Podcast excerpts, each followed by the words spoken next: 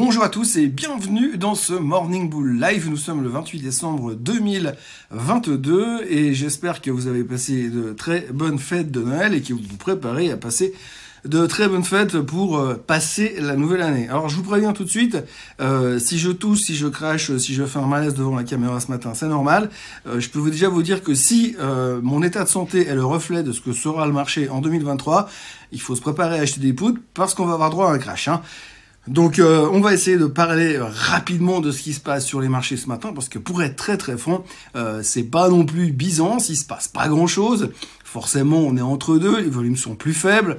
Euh, on est déjà au milieu de la semaine, on a rouvert hier avec pas grand chose de changé par rapport à d'habitude, sauf finalement la Chine qui est en train de nous secouer un peu le saladier pour l'instant. Mais combien de temps est-ce que ça va durer? Pour l'instant, c'est pas l'effet qu'on attendait tout à fait et un matin.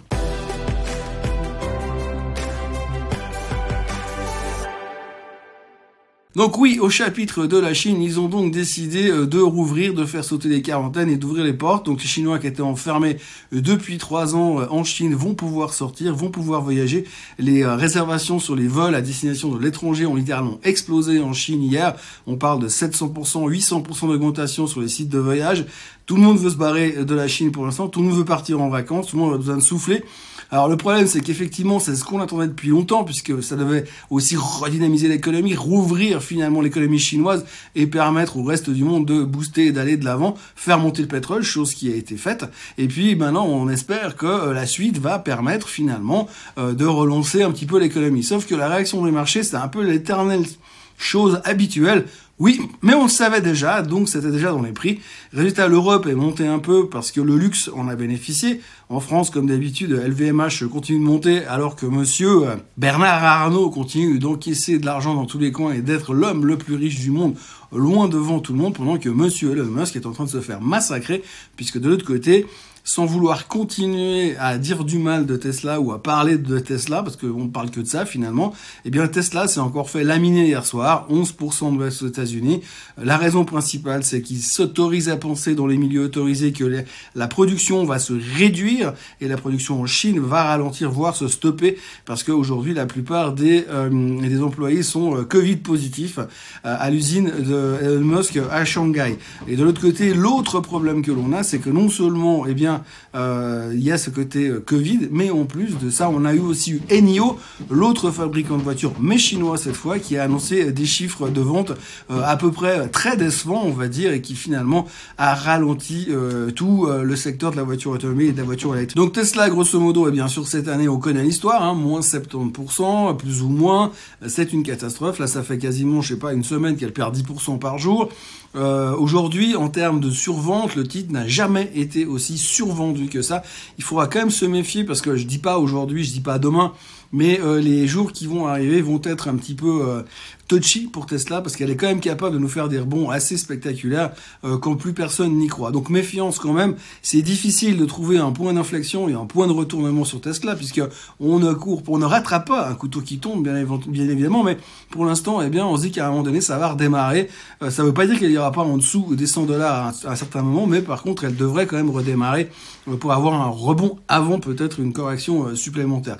Donc à surveiller quand même quand on regarde un petit peu les analyses graphiques, quand on regarde le sentiment on a un peu l'impression que tout le monde est en train de dégager les positions. On a encore eu la semaine dernière un downgrade de, de Wetbush, Wetbush qui était un des gros fans de Tesla, qui est donc sorti euh, définitivement, enfin pas, sorti, mais il a baissé massivement euh, son price target et il se montre très très vindicatif contre la politique de Musk pour l'instant, ce qui explique un petit peu ce qui est en train de se passer pour l'instant euh, sur Tesla. Pour l'instant, on tire un peu sur l'ambulance, mais quand même, il faudra se méfier. Et puis ben pour le reste, c'est effectivement la Chine. Alors la Chine qui se libère, la Chine qui se réouvre. Alors c'est une bonne nouvelle, bien sûr, mais alors par contre, il faudra quand même faire attention à deux choses. D'abord parce que le fait que la Chine se réouvre au reste du monde, eh bien c'est positif parce que les Chinois vont voyager, les Chinois vont consommer et que potentiellement les usines vont pouvoir recommencer à produire normalement. Mais c'est aussi quelque part un tout petit peu inflationniste. Et comme le fait que la Chine reconsomme que les avions volent à nouveau en grande partie à cause de cette libération en Chine, eh bien le pétrole est en train de remonter. Hier, on l'a vu, il a frisé, il a passé brièvement au-dessus des 80 dollars. Un pétrole qui monte est un pétrole qui est aussi inflationniste pour le reste de l'économie, donc il faudra quand même faire attention à tout ça. Pour le reste, eh bien, pour l'instant, tout le monde est en train de se dire, bon, bah, qu'est-ce qu'on fait maintenant? Est-ce que vraiment il faut faire quelque chose?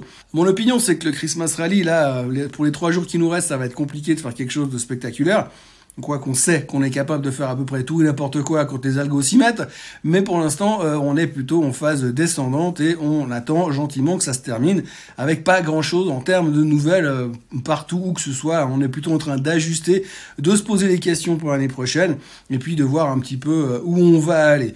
Alors pour l'instant, eh bien, c'est évidemment très calme. Les futurs sont légèrement en hausse ce matin après la correction relativement importante sur les titres de croissance hier, encore une fois.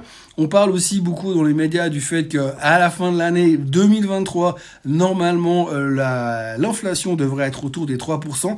Euh, on, a, on dit déjà que c'est déjà dans les prix.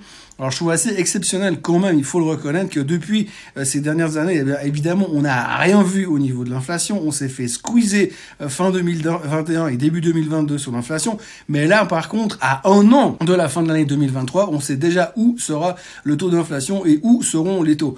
Alors je rappelle aussi, pour mémoire, que ces derniers mois et ces euh, dernières semaines, chaque fois qu'on a voulu anticiper les décisions de la Fed, anticiper les chiffres de l'inflation, anticiper une éventuelle récession, à chaque fois, eh bien, on s'est vautré assez massivement parce qu'on n'y arrive pas et on n'en sait foutrement rien pour l'instant. Et je crois que se projeter à long terme, sachant qu'on sait absolument pas ce qui va se passer en termes de guerre, en termes de pétrole, en termes d'inflation généralisée et euh, en termes de macroéconomie globale, c'est un petit peu euh, met dans les orties en voulant absolument dire ouais on sera tranquille à 3% l'année prochaine. Ça peut se produire, mais je trouve qu'aujourd'hui faire de la vision à une année alors que la plupart des gens euh, font du trading à 5 minutes, c'est pas tellement cohérent dans l'esprit même des investisseurs. Donc voilà, pour l'instant, on prévoit une inflation à 3% dans un an, jour pour jour.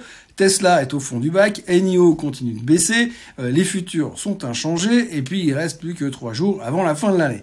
Donc il n'y a pas non plus de raison de s'exciter, on va y aller tranquillement, suivre tranquillement ce qui est en train de se passer, mais là perso, si j'avais le choix, euh, je ferais plus grand chose avant la fin de l'année, parce qu'en général c'est un petit peu du brassage d'air, sachant que les volumes sont à zéro et que les gens n'ont envie que d'une seule chose, euh, c'est de passer à l'année prochaine et peut-être de reconstruire un nouveau marché sur des fondations un peu plus saines. C'est ce qu'on aimerait bien, c'est pas encore gagné.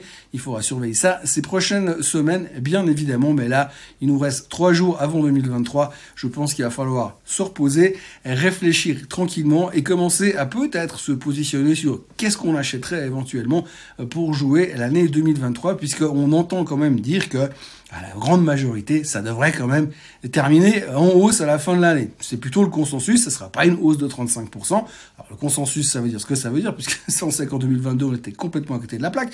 Mais le consensus est plutôt positif, mais on va dire une hausse homéopathique pour 2023. Mais il faudra bien choisir ses titres et puis euh, se positionner de manière relativement défensive parce qu'on n'a plus vraiment envie de se prendre une claque comme on a pris cette année, euh, entre autres sur euh, les technos, en grande partie qui ont vécu cette année horribilis assez mal, y compris les GAFAM, bien sûr. Voilà tout ce que je peux vous raconter ce matin. Je vous avoue que je suis au 36e sous-sol, donc c'est difficile d'être très cohérent dans ma tête. ce que je me rends compte, c'est qu'il n'y a pas grand-chose à dire qu'on est en fin d'année et que moi je vous retrouve demain matin pour une nouvelle vidéo s'il y a des choses à raconter. D'ici là, n'oubliez pas de vous abonner à la chaîne Suisse Côte en français, de liker cette vidéo et euh, de m'envoyer euh, de l'ibuprofène et de l'aspirine. Passez une excellente journée et à demain matin à la même heure et au même endroit. Bye bye.